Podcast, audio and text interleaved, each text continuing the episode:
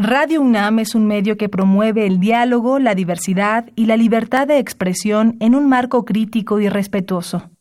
Los comentarios expresados a lo largo de su programación reflejan la opinión de quien los emite, mas no de la radiodifusora.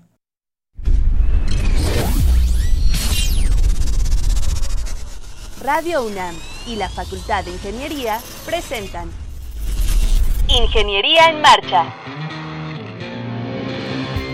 Divulgación del conocimiento. Innovaciones tecnológicas. Investigación en ingeniería. Y cultura. Acompáñanos. Esto es Ingeniería en Marcha.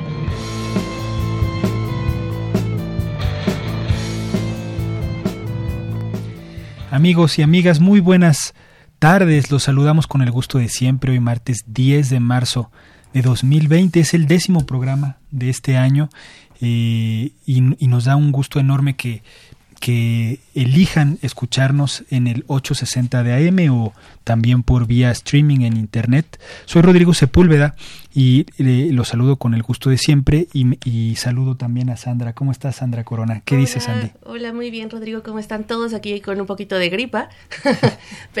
Trataré de no toser mucho, disculpen. Eh, y bueno, pues si quieren establecer contacto con nosotros, eh, por favor llamen al 55 36 89 89. Ahí está el ingeniero Raimundo Gaitán esperando su llamada. Y si quieren ver cómo estamos aquí en la cabina, búsquenos en Facebook como Ingeniería en Marcha. Si se han perdido alguno de nuestros programas y lo quieren volver a escuchar, lo pueden descargar en www.enmarcha.unam.mx. Ahí están todos los podcasts que hemos hecho. Así es, el programa de hoy pues va a estar bien interesante. Vamos a hablar del papel de la mujer en el ámbito de la ingeniería, en el ámbito académico, en el ámbito artístico. Eh, en el marco de la conmemoración del Día Internacional de la Mujer, el lema de este año establecido por, la, por Naciones Unidas es soy de la generación igualdad por los derechos de las mujeres. Cada año, como ustedes saben, el Día Internacional toma un lema y este es el de, el de este año, pues ojalá los trabajos, el esfuerzo eh, de todos en conjunto, pues nos acerquen más, ¿no? A esta condición que es la que, pues, a pesar de que tiene mucho tiempo que se busca, pues no se ha alcanzado, ¿no? El programa Yo, quiero invitar a, los que hicieron paro, bueno, a las chicas que hicieron paro o, lo que tuvieron una experiencia en este fin de semana con la marcha, pues que la compartan también, ¿no? claro, tanto el día de la marcha, el día domingo, como el día de ayer, Exacto, ¿qué tal eh, estuvo el, día sin nosotras? Es correcto, es correcto. Todas esas experiencias, tanto en su escuela, en sus centros de trabajo, en las calles, eh, compartan, compártanlas, tanto hombres como mujeres. Exacto, ¿cómo lo vieron también los eh, chicos? Háganlo vía Facebook, háganlo vía telefónica, eso nos va a enriquecer muchísimo el programa. Va a estar muy bueno el programa, no se vayan, volvemos después de un corte. Estás en Ingeniería en Marcha el programa radiofónico de la Facultad de Ingeniería. Si deseas escuchar el podcast del día de hoy y los de programas anteriores o descargar el manual de autoconstrucción, entra a nuestra página www.enmarcha.unam.mx.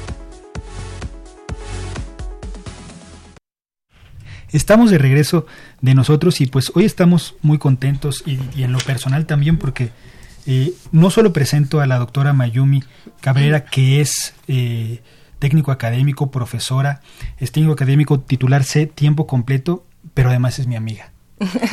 Eh, Mayumi es de, profesora de Ciencias de la Tierra, de la División de Ciencias de la Tierra, y nos da pues muchísimo gusto invitarla en esta ocasión al programa porque en, en este año recibió la semana pasada. El viernes. El viernes, el premio Sor Juana Inés de la Cruz.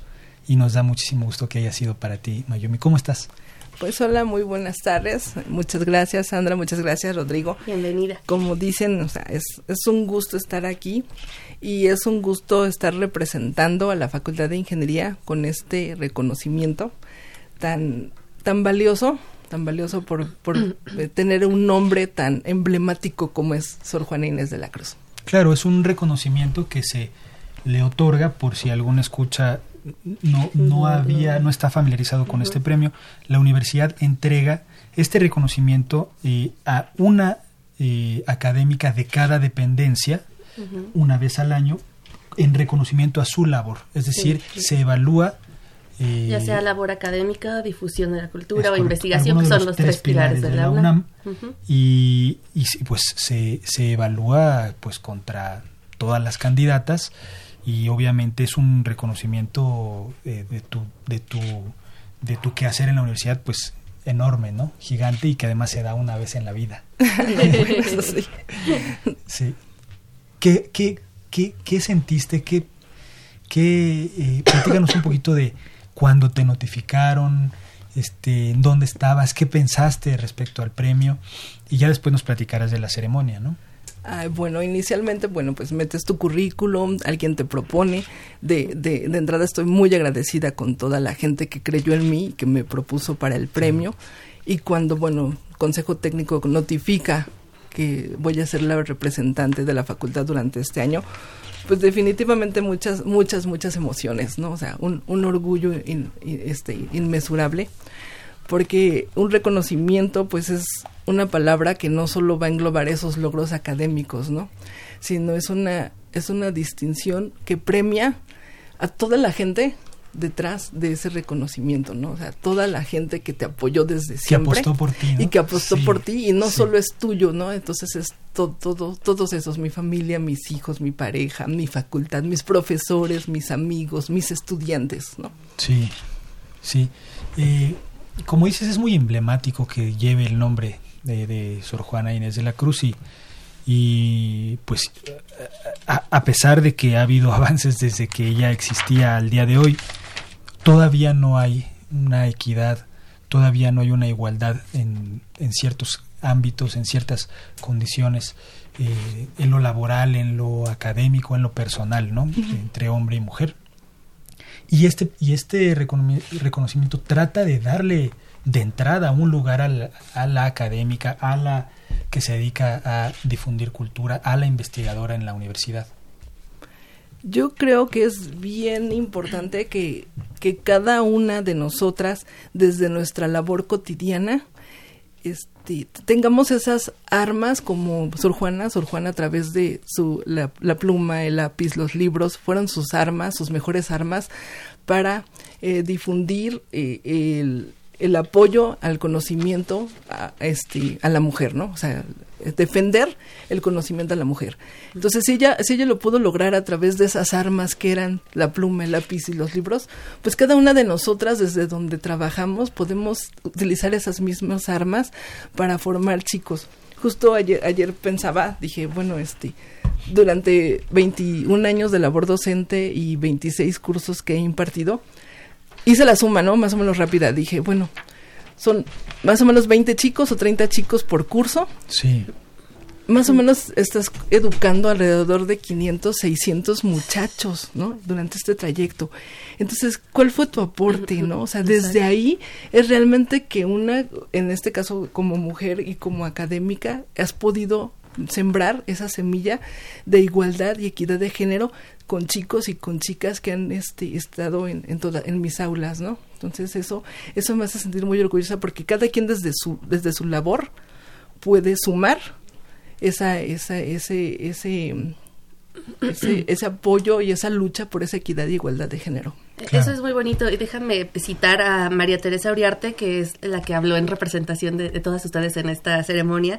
Ella es del Instituto de Investigaciones Estéticas y dijo, volvamos a clases y busquemos un nuevo camino que termine de una vez por todas con los abusos e inequidades en contra de la mujer. Como dices, totalmente, ¿qué nos toca desde nuestra labor hacer? Sí, sí. ¿no? Y desde la unión cambiar las cosas. Sí, simplemente tener eh, la imagen de la profesora, tenerla enfrente, estar en el aula, estar sentado y tener a una profesora que te enseña de rocas, que te enseña de mineralogía, que te enseña de, de muchas cosas, ya de ahí est estás, está, estamos contribuyendo, ¿no? Un poquito a esa condición Exacto. de equidad. Eh, no solo das las clases, también tienes proyectos, te vemos ahí movida en todos lados en la facultad. Platícanos un poquito del quehacer eh, eh, ¿Qué haces como académica en la facultad? Mira, estoy, estoy muy orgullosa de pertenecer a varios grupos de trabajo.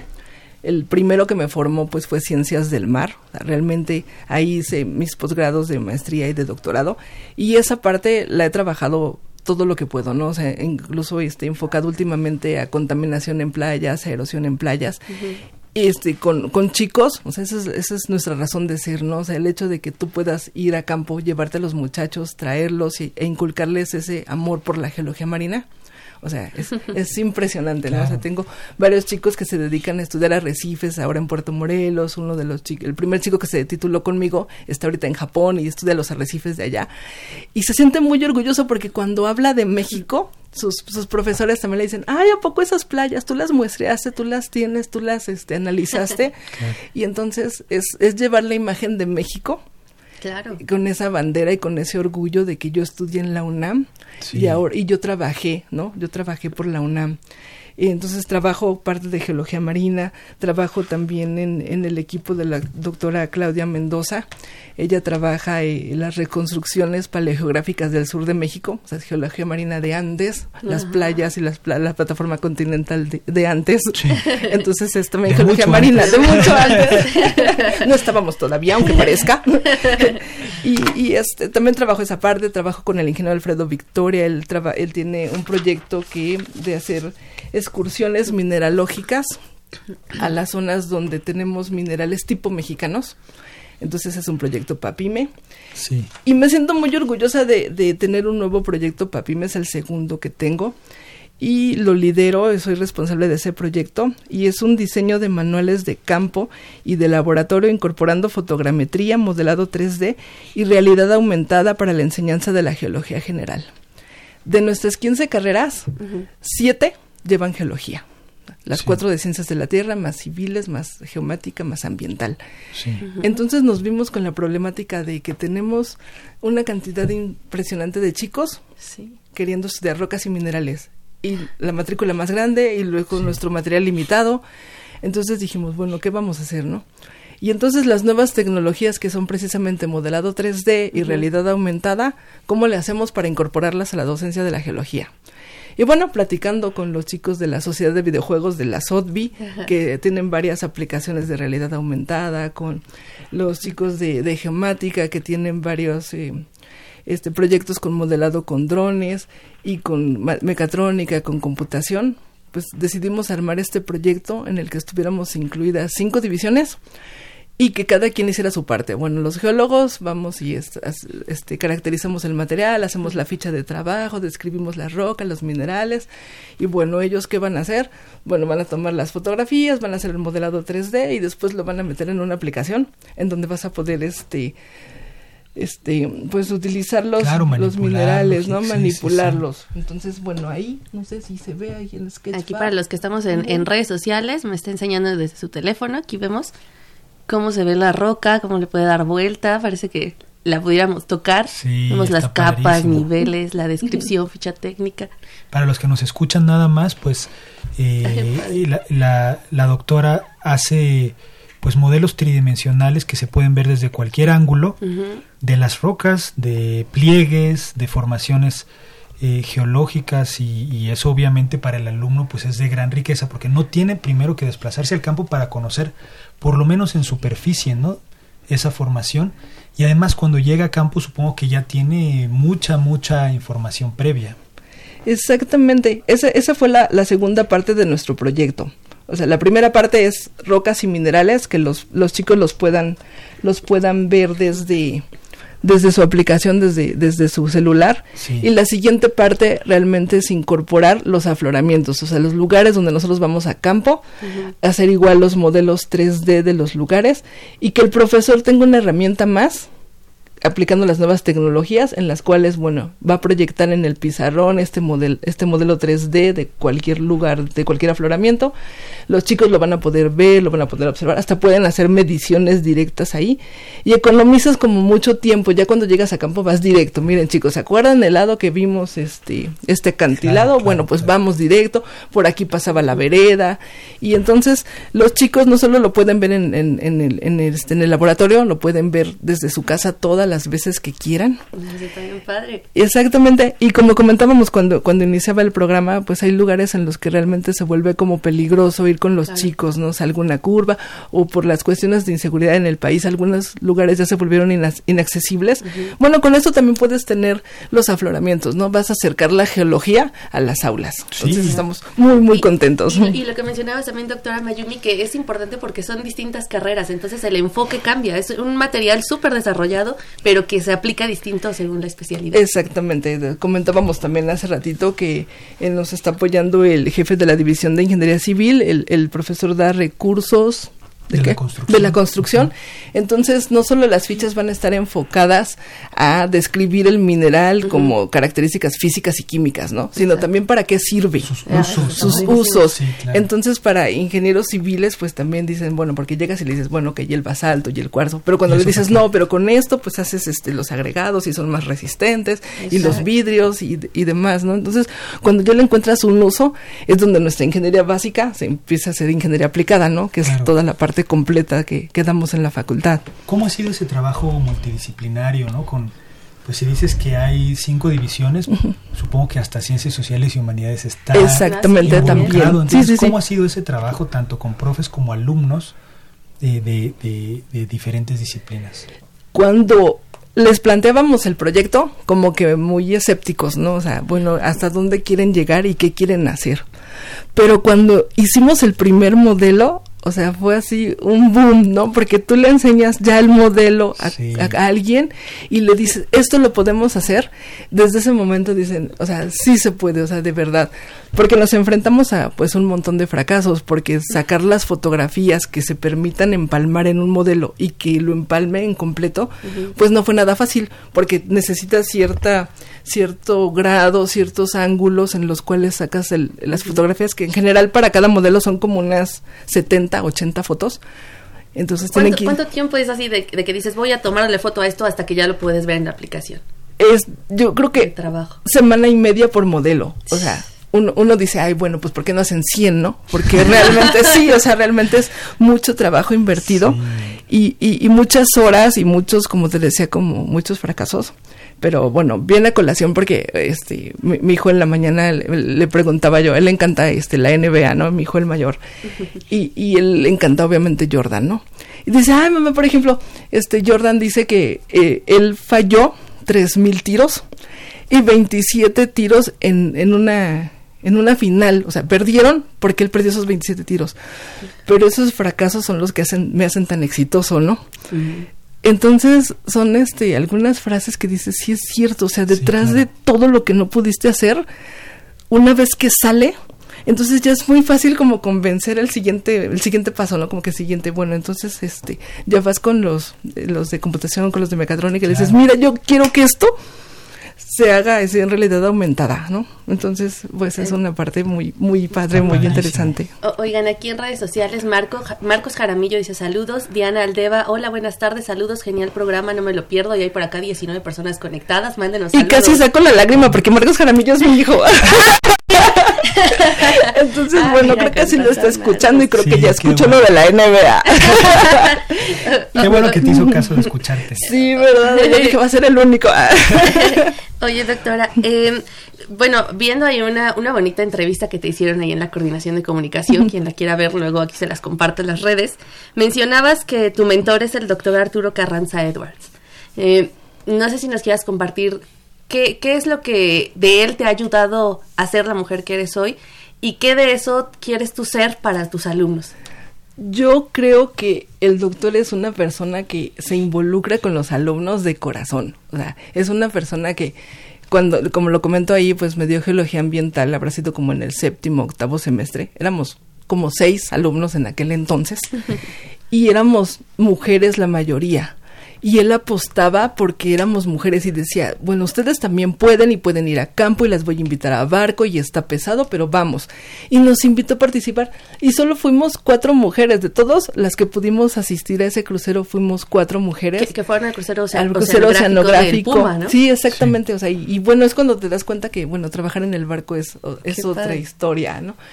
Y, y es eso, o sea, la, la, la, la fe la fe que tienen cada uno de sus alumnos, esa parte que te, que te comparte. Él se jubiló apenas el año pasado y, y lo dio todo, todo hasta el final, o sea, siempre fue en pro de, de, que los alumnos, de que se titularan, de que aprendieran, y no solo la academia, ¿no? Sino como persona, o sea, es, claro. una, es una, persona muy valiosa que este, hasta te sientes su hija, ¿no? Así de, de te trata tan, tan bien y te, y te motiva, y, y, dónde está la tesis, y por qué no has venido, y ya ves, ¿no? sí, sí, sí.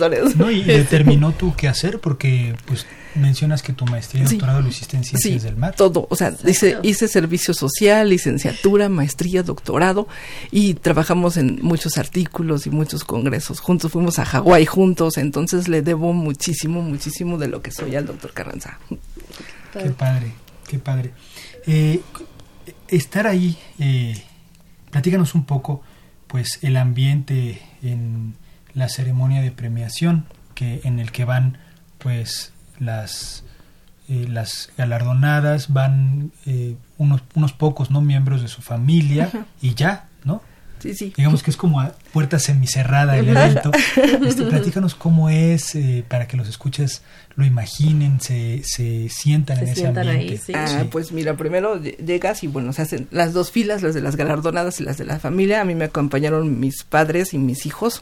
Entonces pues muy contenta de que hayan estado ahí y bueno te, te sientan este pues, estaba yo en la primera fila y comentábamos también con las demás que cómo es cómo es que te decidieron en qué fila te toca, en qué lugar y todo. Uh -huh. Y preguntábamos todas, pues no, no es ni por apellido, ni por nombre, ni por facultad. No sabíamos por qué, ¿no? Pero nos daba como gusto porque, bueno, de, de mi lado izquierdo estaba la, la, este, la galardonada por la, por la Facultad de Química, después por la Facultad de Psicología y posteriormente la Facultad de Arquitectura. Y te da muchísimo gusto escuchar cómo, cómo, primero vamos emocionadísimas todas, ¿no? Y después que, que sea una ceremonia en la que te están celebrando y que te están reconociendo tu labor, sí. cada quien en diferentes este, ámbitos, en diferentes eh, materias, en diferentes facultades, pero a final de cuentas unidas porque nos estaban reconociendo esa labor, ¿no? Uh -huh. Y todas, todas teníamos como, como algo en común y era que, que estábamos representando no, no nada más a nosotras mismas, ¿no? No a Mayumi Cabrera, no a cada una de, de nosotras, sino a todas las mujeres que trabajamos en cada una de las facultades, porque es eso, ¿no? Esa, esa solidaridad, esa unión, y, y estamos trabajando pues todas juntas, todas, todas juntas sacamos adelante cada una de esas facultades, ¿no? Exacto. Sí. Entonces es, es, es todo, todo, un orgullo, pues después ya está este, el rector, pues realmente, pues el que te dé el premio, pues uh, sientes así que te tiemblan las piernas, ¿no? de rápido, rápido, rápido. Y como lo comentas, el discurso tan emotivo que dio la, la maestra, uh -huh. pues realmente sí, sí, sí, fue hasta las lágrimas, realmente dio un discurso muy emotivo, reconociendo a una de nuestras mexicanas valiosas, la Malintzin. Sí. Entonces, este, sí, estuvo muy lindo y así, a las lágrimas, totalmente. Qué padre, qué padre, Mayo. Pues nos da muchísimo, muchísimo gusto que te, que te hayan otorgado esta distinción en este año, pues a, a toda la comunidad llena de orgullo, ¿no? De que seas la, la galardonada y ojalá cuando eh, a, lleves eh, tengas ya los resultados del proyecto que está vigente, pues vengas a visitarnos, a platicarnos, porque está súper interesante, sí. nos traigas un modelo, no sí. sé, lo pasamos una tableta, no sé, no sé, pero ojalá podamos en, un futuro cercano invitarte de nuevo al programa. Ah, pues muchísimas gracias, muy muy contenta de estar aquí compartiendo los logros de la facultad y este pues gracias una una vez más a los dos y bueno este agradeciendo el reconocimiento a, por, a toda la gente que pues realmente confió en mí, ¿no? Muchas gracias. gracias ya, aquí gracias. en redes Marcos Jaramillo nada más dice, qué buena frase, hashtag orgullo Mayumi. Ah. Para cerrar. Ah, yo no sé qué me va a pedir al rato. Pues la doctora Mayumi Cabrera Ramírez, eh, eh, premio Sor Juana Inés de la Cruz 2020. Volvemos después de un corte. Estás en Ingeniería en Marcha. El programa radiofónico de la Facultad de Ingeniería. Si deseas escuchar el podcast del día de hoy y los de programas anteriores o descargar el manual de autoconstrucción, entra a nuestra página www.enmarcha.unam.mx.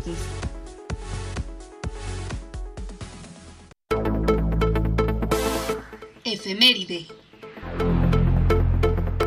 El 11 de marzo de 1993, Microsoft lanza Encarta, la primera enciclopedia multimedia digital. La enciclopedia estaba disponible en DVD Room o múltiples CD Rooms. También tenía disponibilidad limitada a sus contenidos en línea con una suscripción anual para acceder a más contenidos.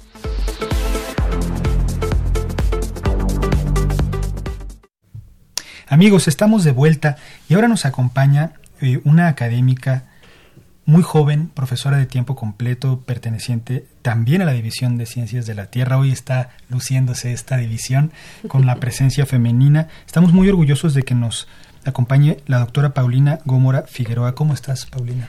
Hola, Rodrigo. Pues bien, muchísimas gracias por la invitación y pues saludos a todo el auditorio que te escucha.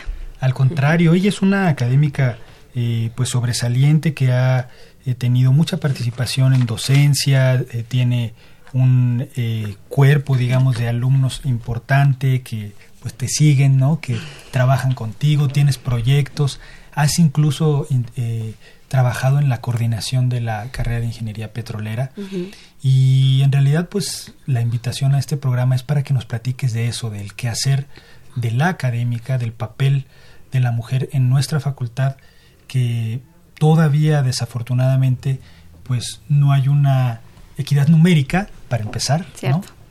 Está un poco desequilibrada. Hay carreras que tienen eh, más balanceado, ¿no? Este equilibrio dinámico que se presenta, pero hay otras que estamos pues lejísimos, ¿no? De pensar en una en, un 50-50 que pues así es como está el mundo distribuido, ¿no? Más o menos somos mitad y mitad. Sí. Platícanos eh, eh, un poquito de esto. Bueno, pues a grandes rasgos, rapidísimo, hablando de estadísticas, ¿no? En, en los noventa y pico años que tiene la carrera de ingeniería petrolera en, en la UNAM, soy la primera mujer, ¿no? Este que forma parte eh, de los profesores de tiempo completo.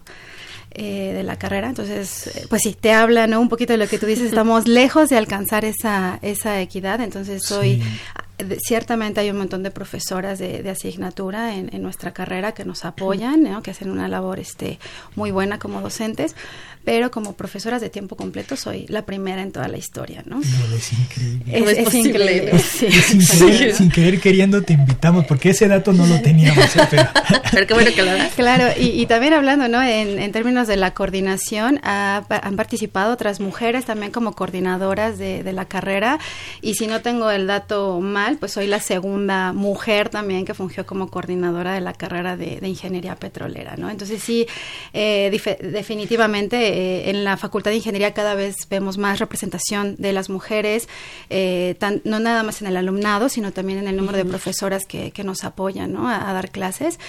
pero petrolera creo yo que todavía sigue siendo una de estas carreras donde hay menos representación femenina, inclusive hablando de las alumnas, ¿no? En posgrado estoy hablando de que es alrededor de un 20, 20 25% máximo de mujeres y en licenciatura eh, pues es alrededor del 40, 35% ¿no? de, de mujeres que hay. Sí, y eh, platícanos un poquito, eh, pues, qué, qué funciones, qué labores, tus proyectos, un poco lo que has hecho en tu carrera, porque no es muy grande todavía en la universidad. Tú estuviste trabajando, platicábamos fuera del aire y además en otras ocasiones estuviste trabajando pues en campo, estuviste en, en, Pemex, en ¿no? Sí, en Ciudad del Carmen. En Ciudad del Carmen. Eh, y esta, toda esta experiencia que acumulaste, pues afortunadamente te la traes aquí a la facultad y puedes compartirla con los alumnos. Claro, sí. Eh, pues mira, eh, yo tengo cuatro años prácticamente ya en la, en la universidad.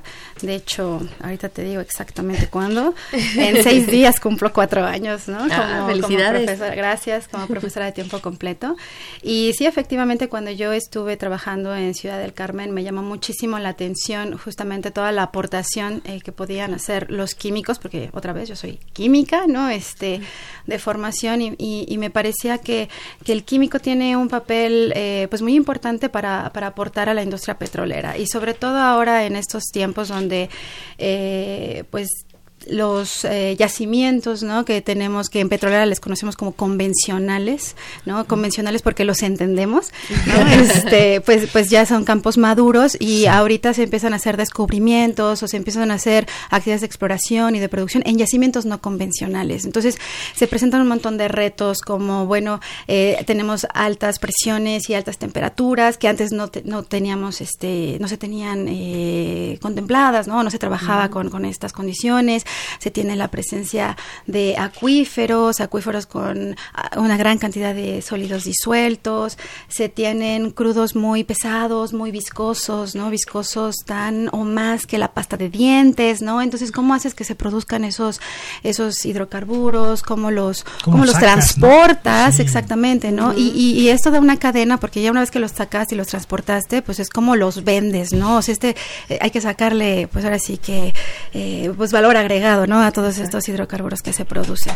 Eh, entonces, en particular, digo, hay, un montón de retos, pero en particular a mí lo que me, interesa investigar en, la facultad es justamente el efecto del agua, las implicaciones que puede tener el agua en la producción de hidrocarburos, llámese para aseguramiento de flujo, para eh, recuperación eh, mejorada de hidrocarburos, ¿no? Inclusive también tengo un proyecto para almacenamiento de dióxido de carbono y pues aquí las implicaciones de, de conocer, ¿no? Cómo son eh, las interacciones de este, de este gas con los fluidos, pues nos llevan a, resolver preguntas como cuál es la capacidad de almacenamiento que tiene un yacimiento, si va a tener alguna repercusión que yo esté inyectando estos fluidos al yacimiento después de un cierto tiempo, ¿no? Entonces, pues a grandes rasgos estos son los, eh, los las líneas de investigación que a mí me interesan, ¿no? Aprovechando que tú tienes este pues una visión fresca, joven, ¿no? De la carrera y también que tienes experiencia afuera, voy a hacerte una pregunta incómoda. pregunta de este, tesis. ¿Qué opinas tú respecto a la convivencia, ¿no? De los de, de las de las energías por hidrocarburos, ¿no? Las energías almacenadas en hidrocarburos y las energías renovables, ¿no? Están peleadas, pueden convivir.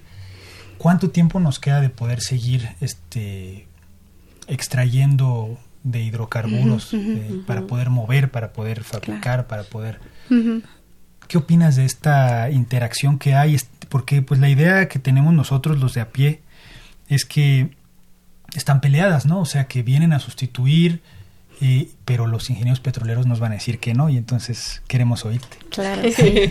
Eh, bueno, pues em, Definitivamente, eh, si queremos eh, o promocionar, promover el uso de energías limpias es también porque tenemos conciencia, ¿no? Todos, ingenieros, científicos, la sociedad en general, de que hay que pelear contra el cambio climático y todos los efectos que esto que, que tiene, ¿no? Entonces, eh, luchar contra el cambio climático no, no es tener una solución, ¿no? No es que la, eh, tengo una solución que sea una varita mágica y entonces voy a mitigar eh, el cambio climático.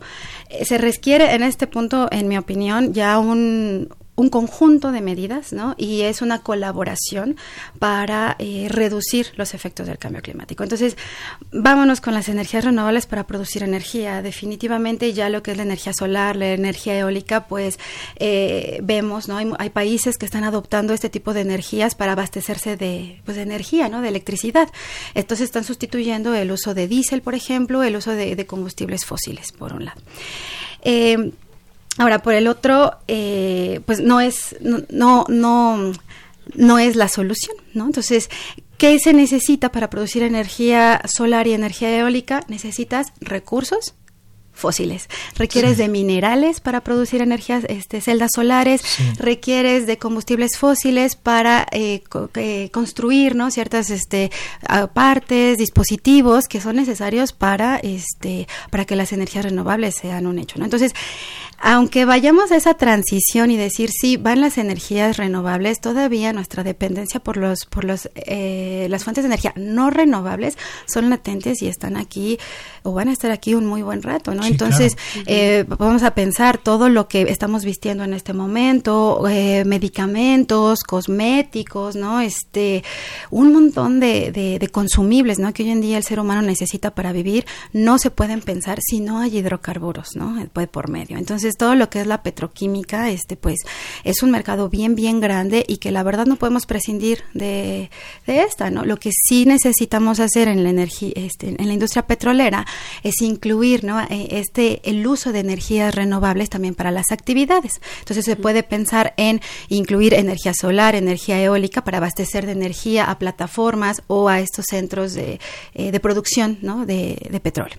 Entonces, es eh, un ganar-ganar, hay que hacer otra vez un esfuerzo conjunto, ¿no? Eh, incluir las energías renovables en la producción de hidrocarburos y también combinarlo con proyectos de almacenamiento o de uso de dióxido de carbono como método de recuperación mejorada. Entonces, eh, pues ese es, eh, a grandes rasgos esa es mi opinión. Es un, es un esfuerzo en conjunto y pues los hidrocarburos siguen aquí por muy buen rato. Oigan, aquí en redes Javier Mancera dice muchas felicidades por sus invitadas, saludos a la doctora Paulina, Betornado, saludos a todo el equipo por su excelente trabajo, Estratigrafía FI, excelentes invitadas, un orgullo, saludos doctora Paulina, Ramón Islas, saludos doctora Paulina de parte de todos sus alumnos de posgrado. También. Muchísimas gracias. Saludos a todos también.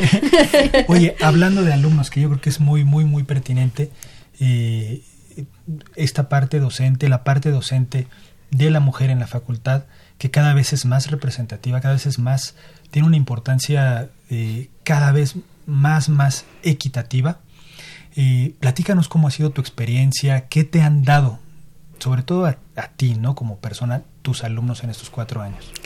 Pues mira, semestre con semestre se aprenden cosas nuevas, ¿no? Eh, por parte de los alumnos, eh, cada que das una materia nueva, obviamente es eh, un reto, ¿no? Porque te demanda la preparación o llevas eh, ciertos temas preparados y los alumnos salen con, con cuestiones o con preguntas que no tenías pensadas, ¿no? Entonces, eh, por, un, por una parte es la preparación de, de las materias, ciertamente que te, que te exigen y que te piden que te prepares, pero también por el otro, la cuestión de cómo te, te pones, te, te, enfrentas tú al grupo, ¿no? En, cuestiones de, del trato, de で de, justamente de cómo acercarte a los alumnos, porque en lo personal eh, al principio siempre eh, trato de ser como muy dura, ¿no? Como muy firme de que, a ver, hay que pintar, raya, ¿no? y la verdad es que eso de, de, repente no me funciona tan bien porque sí escucho comentarios como es que la maestra es muy enojona, es que me da miedo preguntarle, es que no, entonces eh, justamente es, es todo el tiempo y digo, cuatro años no es mucho, pero todos los semestres estoy tratando de cambiar la estrategia justo para eso, ¿no? Claro, para te tienes que adaptar. Exacto. es distinto. Sí, y, justo para que los alumnos sientan esta confianza de acercarte, ¿no? De acercarse a ti, de hacerte preguntas, pero a la vez, bueno, este, con todo el respeto y eso, es algo que siempre he buscado, ¿no? Con, con los compañeros, con las compañeras, o sea, el respeto es algo que no debemos de perder en ningún momento y como universitarios, como seres humanos, entonces es algo que sí procuro, eh, pues dejar muy en claro, ¿no? A lo mejor se me pasa la mano y si me están escuchando mis alumnos, este, una disculpa, de verdad, no es la intención que no se acerquen, ¿no? Pero este, pues sí, es un proceso, ¿no? De aprendizaje y todos los semestres eh, aprovecho eh, de verdad todas las, las eh, estadísticas, las encuestas que nos hacen y leo pues todos sus comentarios y los tomo en cuenta. ¿Cómo ha sido tu trabajo con tus colegas, no? Con, por ejemplo, con tus pares académicas, ¿no?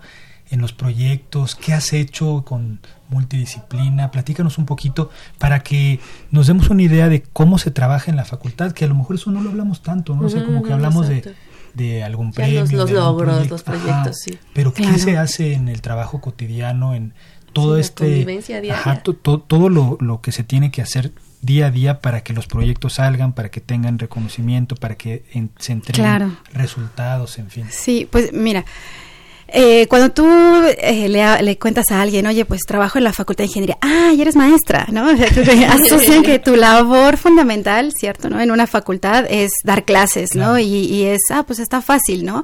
Pues no, o sea, no es fácil dar clases por un lado, pero también otra de nuestras actividades dentro de la facultad es justo, eh, tú lo mencionaste, ¿no? La, el desarrollo de proyectos de investigación y como facultad de ingeniería, pues obviamente el reto es un poquito mayor porque siempre estamos buscando aplicar esos proyectos, ¿no? Que no se quede en una investigación eh, básica, ¿no? En la generación de un nuevo conocimiento, sino nosotros en facultad de ingeniería buscamos que esa, esa investigación sea aplicada, que, que sirva para algo. A lo mejor no, no la voy a aplicar ya eh, a los dos años ¿no? de, tener mi investigación, pero sí buscamos tener un usuario final, por ejemplo, y por usuario final me refiero a alguna industria privada, a, una, a una oficina gubernamental, ¿no? En este caso nosotros con Pemex buscamos mucho trabajar con ellos y que los proyectos que desarrollemos al final del día sirvan para ellos, ¿no? Para que, que, para el desarrollo de la industria nacional.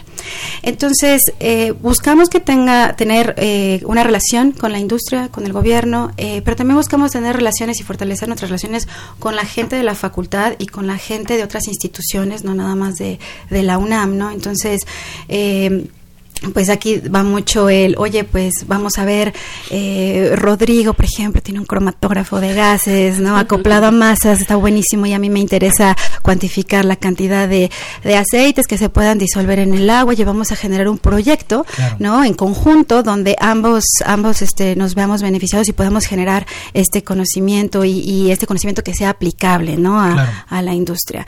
Entonces sí tengo, eh, pues la fortuna de, de trabajar y de tener eh, eh, pues diferentes colegas ¿no? de, dentro de la UNAM y fuera de la UNAM con, quienes nos apoyamos y pues estamos generando pues investigación. Claro. ¿Cómo ha sido tu, tu recibimiento en la facultad? Porque nos dices que algo que no sabíamos, ¿no? Que eres la única profesora de carrera o la primera, no sé si ahorita hayan contratado este a otra, pero e, ese ambiente en el cubículo, ¿no? De tener puros vecinos, vecinos hombres. Sí, sí, sí. Este, ¿cómo, cómo te has sentido? Este, eh, ¿Qué ha pasado? ¿Te, ¿Te, has sentido a gusto? ¿Has podido trabajar a gusto? ¿O has sentido que en algunos aspectos o algún aspecto en particular hay, hay obstáculos en la facultad? Eh, pues mira, de manera general me he sentido muy a gusto trabajando eh, y no te voy a mentir, claro, hay, hay obstáculos, ¿no? Y, hay obstáculos de repente que parecerían, ¿no? Que son propios del sexo, ¿no? Entonces, eh, pues siendo también francos, pues soy madre de familia, soy esposa y soy académica, entonces pues también tienes que dividir tus días, este, nos dividimos junto con mi esposo las actividades y el cuidado de, de, mi hija y todo esto. Y también, eh, pues sí, eh, he tenido un par de situaciones donde sí, este, sí hay eh, ciertos roces, ¿no? Vamos a decirlo así, con, con algunas personas, eh, pues que definitivamente incomodan, ¿no? Y que, y pues que alteran, ¿no? El, desempeño de tu trabajo. Eh, pero bueno, fuera de estos dos incidentes, la verdad es que he estado muy a gusto y vamos, eh, hay mucho por hacer, definitivamente en la Facultad de Ingeniería hay demasiado por hacer eh, para, ah, pues digo, tanto en capacitación como nosotros profesoras, profesores, alumnos, alumnas, definitivamente hay, hay mucho trabajo para, para desarrollar y hacer de, de nuestra facultad un lugar donde podamos todos trabajar de manera eh, equitativa, ¿no? Y este óptima, sin importar cuál sea nuestro nuestro sexo, ¿no? Este, o el género. Claro. Y fíjate que el tiempo ya desafortunadamente voló, se nos acabó, pero, pero me gustaría que cerráramos esta entrevista con, con que nos platiques eh, brevemente cómo ves a la ingeniería petrolera en un futuro, o sea, qué viene para la ingeniería petrolera. Ok, pues em, algo que yo creo que necesitamos hacer en la Facultad de Ingeniería es eh, mirar hacia las energías renovables. No podemos seguir llamándonos la, eh, la carrera de ingeniería petrolera. Yo creo que sí sería muy recomendable que al ingeniero petrolero se le empezaran a dar estas clases, empezar a cambiar el plan de estudios para abrir el panorama porque se tiene la noción de que, bueno, si yo estudié ingeniería petrolera y, te lo cuento por la experiencia que tuve en la coordinación, o sea, los alumnos llegaban de repente frustrados porque no había manera de... Eh, de encontrar un trabajo, es que yo estoy ingeniería petrolera y quiero desarrollarme en ingeniería petrolera. Bueno, pues ¿por qué no te diversificas? Haces un diplomado, haces una maestría, empiezas a hacer prácticas profesionales en otras áreas que, que te abran ese abanico de oportunidades. Entonces, los alumnos poco a poco, por sí solos, han empezado a abrirse ese, ese, ese espectro y han empezado a incursionar en otras áreas. Pero creo que sería este turno también de la universidad apoyarlos en ese sentido y también nosotros eh, mirar hacia pues hacía un panorama más amplio para que los alumnos también tuvieran esta pues ya este chip no en la cabeza de bueno si no es ingeniería petrolera tengo otro otro espectro otras áreas. exacto una combinación donde el ingeniero petrolero también puede este eh, aplicar sus conocimientos no claro. Muy bien pues el tiempo se nos ha acabado. Muchísimas gracias por por aceptar esta invitación al programa y pues felicidades por por eh, representar ¿no? esta labor que hacen las académicas jóvenes ¿no? en esta facultad. No, pues muchísimas gracias a ti otra vez por la invitación, a todo el auditorio que nos escucha y pues me da mucho gusto volver a estar aquí. Esperemos que no sea la última vez. Seguro que no. Muchas gracias, la doctora Paulina Gómora Figueroa, y es profesora de la División de Ciencias de la Tierra. Volvemos después de un corte.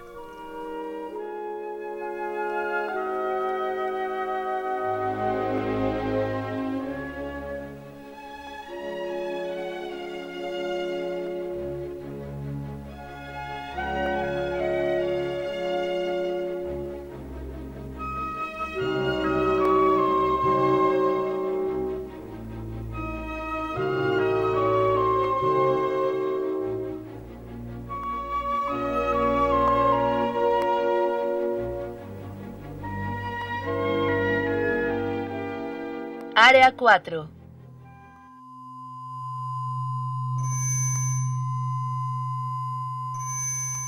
Despierta tus sentidos.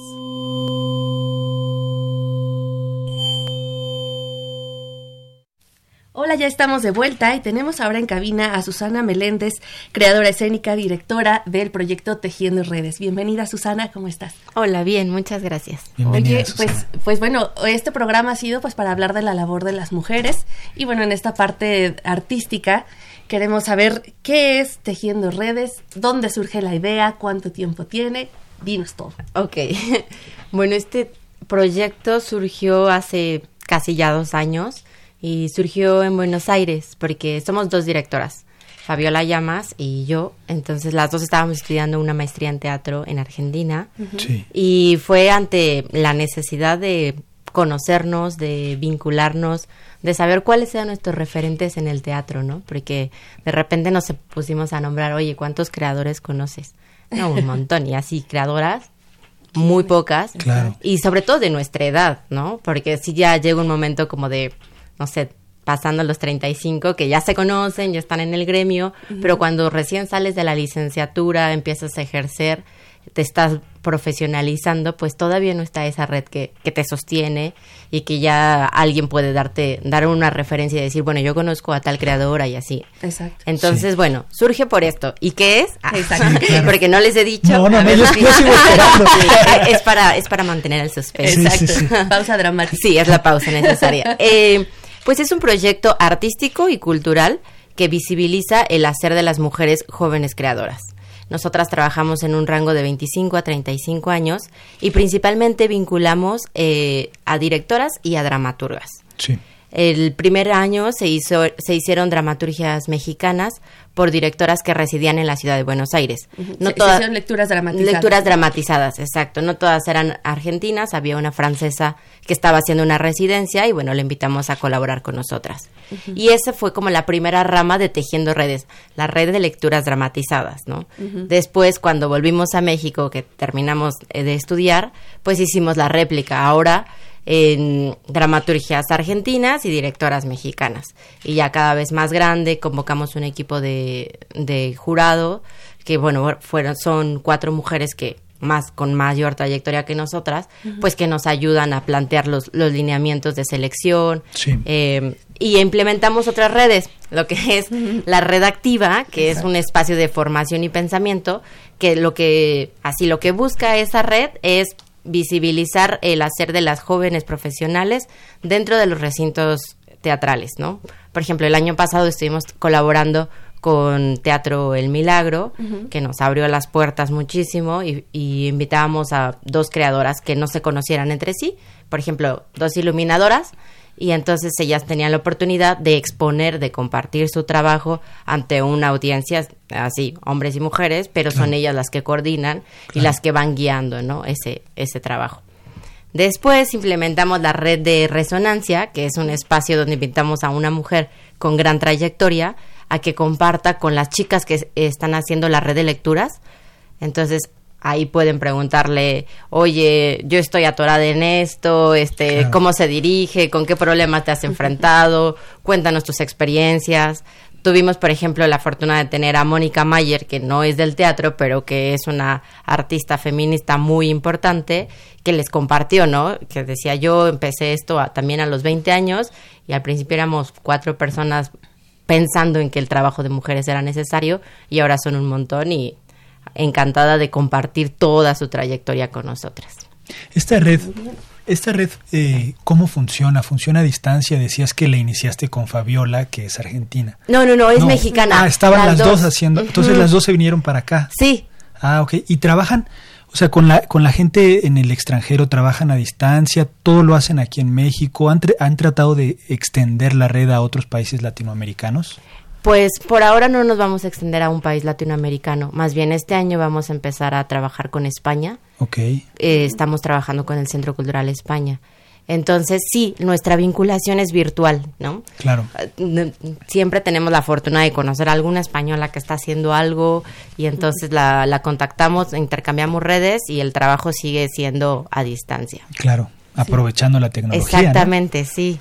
oye, Susana, a mí me, me gusta mucho parte del, del, concepto que tiene Tejiendo Redes, que mencionan en alguna de las entrevistas que leí, buscan crear algo para contener, pues para que las chicas se, se vayan dando a conocer, se entiendan, como dices, el salir de la carrera, te encuentras como desnudo en, en el mundo y, y, quién te apoya, ¿no? Eh, ¿Por qué las mujeres tenemos que seguir hablando de lo que nos pasa a las mujeres? Ok, esa es una muy buena pregunta. Porque, eh, porque es una forma de visibilizar, ¿no? O sea, alzar la voz. Hay generaciones que no que no han dicho, ¿no? Que no han generado estas redes o que ha sido como muy por, por abajo.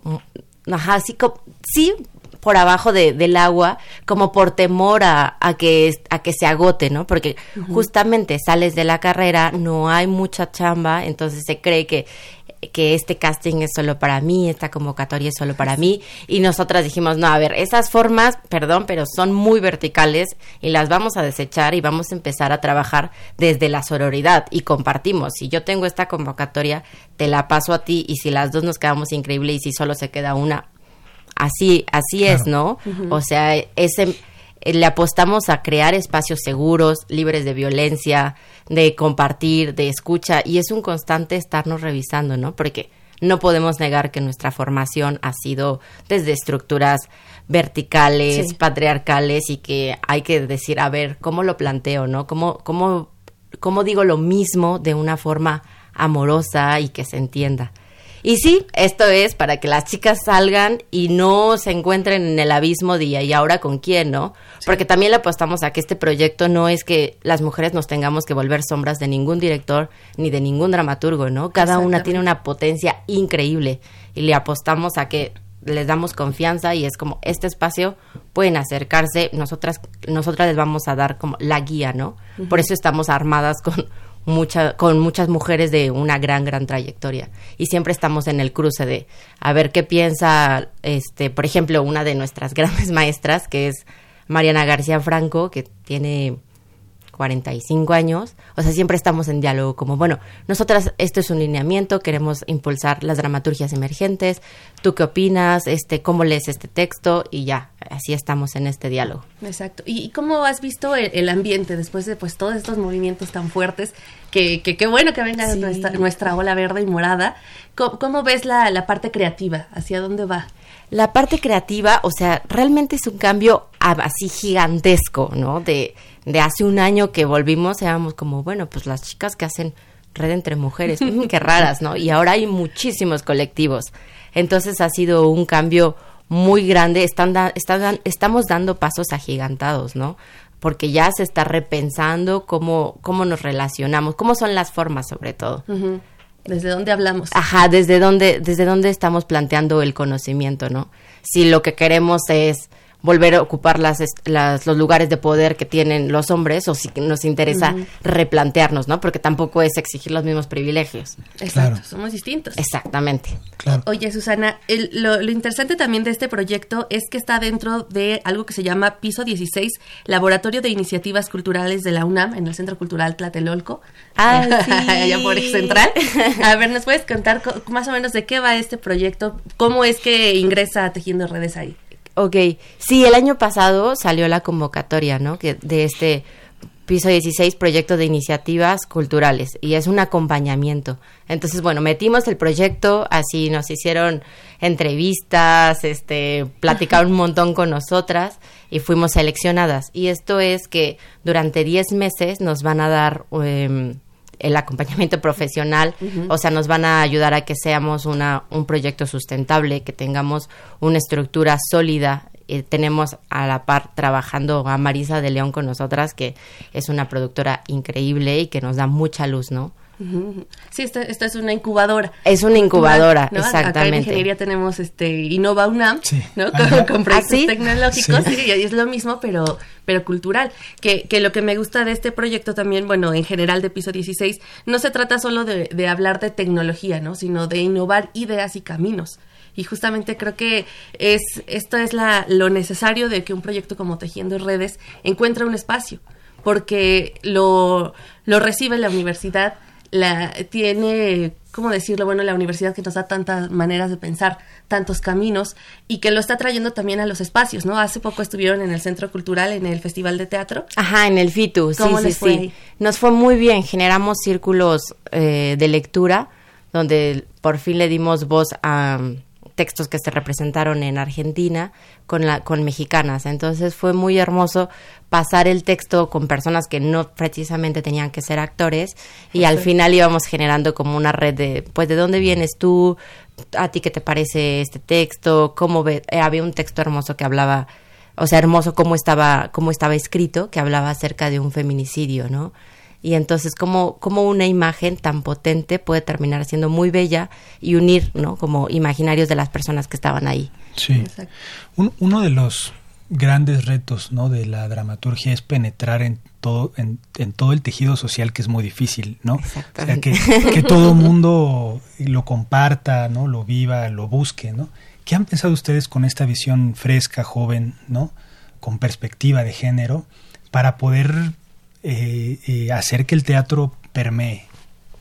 Por ejemplo, eh, una de las formas de trabajo que tenemos es solo le damos preferencia a las dramaturgias que ya no fomentan la violencia de género y que colocan a la mujer en un en un, en un espacio complejo, ¿no? Con muchísimas líneas de pensamiento y no solamente con un estereotipo de la princesa o la mala. Entonces, eso, eso creemos, ¿no? Como empezar a decir, bueno, estas no vamos a criticarlas, no, no sé, pero nosotras nos vamos a, impulsar en estas. Y entonces, a la larga, sí puede haber una resonancia de qué es lo que estamos viendo, ¿no? Porque sí, lo que vemos, o sea, sí es lo que consumimos y lo que terminamos reproduciendo. Claro. Entonces, sí creemos que hay una, forma de, acción. Oye, Dana, pues ya casi se nos acaba el tiempo. Cuéntanos qué viene para Tejiendo Redes, dónde los podemos encontrar y seguir. Bueno, siempre nos pueden seguir en nuestras redes sociales, Tejiendo Redes, eh, o por Instagram, Tejiendo Redes Eso y bueno, ahora hay cosas para ver. Está el Festival de Tiempo de Mujeres, eh, donde Fabiola Llamas está participando con una obra. Está el, en el ciclo de directoras, directoras mujeres en el Foro Belecén. Y próximamente se va a estrenar una obra de mujeres también en el Centro Cultural Helénico. Y bueno, todas estas cosas que les estoy diciendo nos pueden encontrar en Facebook y en Instagram. Exacto. Perfecto. Pues bueno, pues no sé si quieras cerrar con alguna idea, Susana. Este, muchísimas gracias por, por estos espacios y ojalá se abran más. Muchas gracias por venir, Susana. Y bueno, antes de, despedirme, quiero decir, eh, el ingeniero Jorge Moral nos llamó por teléfono y nos dice que deberíamos hablar más de ingeniería química, que él es de ingeniero químico, y que falta hablar pues del mercado laboral, la industria. Y pues bueno, vamos a tomarlo en cuenta. Muchas gracias, ingeniero Jorge. Sí, de hecho, nuestra invitada del medio, Paulina Gómora, es eh, ingeniera química de profesión. Eh, hace petrolera, pero ella es ingeniera química y sí, con mucho gusto vamos a buscar algún tema en el que la facultad de ingeniería esté, esté colaborando con facultad de química. Pues Sandy, el tiempo se nos acabó. Pues bueno, ya se acabó. Muchas gracias. Gracias a todos los que nos están viendo aquí. Y bueno, pues no, no se pierdan la siguiente semana nuestro programa. Muchas gracias, Susana. Gracias. seguimos en redes. Así es, nos vemos el próximo martes. No nos vamos sin antes dar los créditos del programa. En la producción está Pedro Mateos, en las redes sociales y la conducción está Sandra Corona, en la coordinación de comunicación José Luis Camacho y en la página web Fanny León y en los controles técnicos Socorro Montes. Si dije un y antes, continúen disfrutando de la programación musical que Radio UNAM tiene para ustedes. Hasta pronto. Adiós, Radio UNAM y la Facultad de Ingeniería presentaron Ingeniería en Marcha. Divulgación del conocimiento. Innovaciones tecnológicas. Investigación en ingeniería y cultura. Ingeniería en marcha.